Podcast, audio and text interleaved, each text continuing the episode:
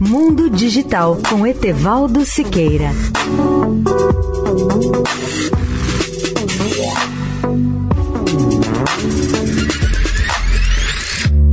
Olá, ouvintes da Eldorado. A briga entre o Facebook e o governo da Austrália parece ter chegado ao fim. Após longas negociações, o Facebook concordou em restaurar suas páginas de notícias naquele país após anunciar que havia chegado a um acordo favorável com o governo australiano. E melhor do que tudo, o acordo permitirá a remuneração e o apoio a fontes escolhidas, incluindo os pequenos editores locais. E tudo isso sem passar por um processo de arbitragem que seria administrado pelo governo. O Google adotou um caminho mais conciliador, fazendo acordos com os maiores editores da Austrália para pagá-los pelas notícias que publica, para evitar aspectos mais rigorosos da nova lei.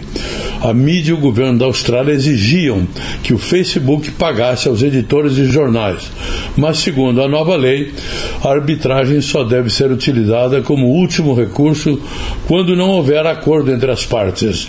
A repentina mudança de posição do Facebook, em sua ameaça de cortar páginas de notícias para os 17 milhões de usuários do país, resultou de meses de negociações entre o governo e o Facebook.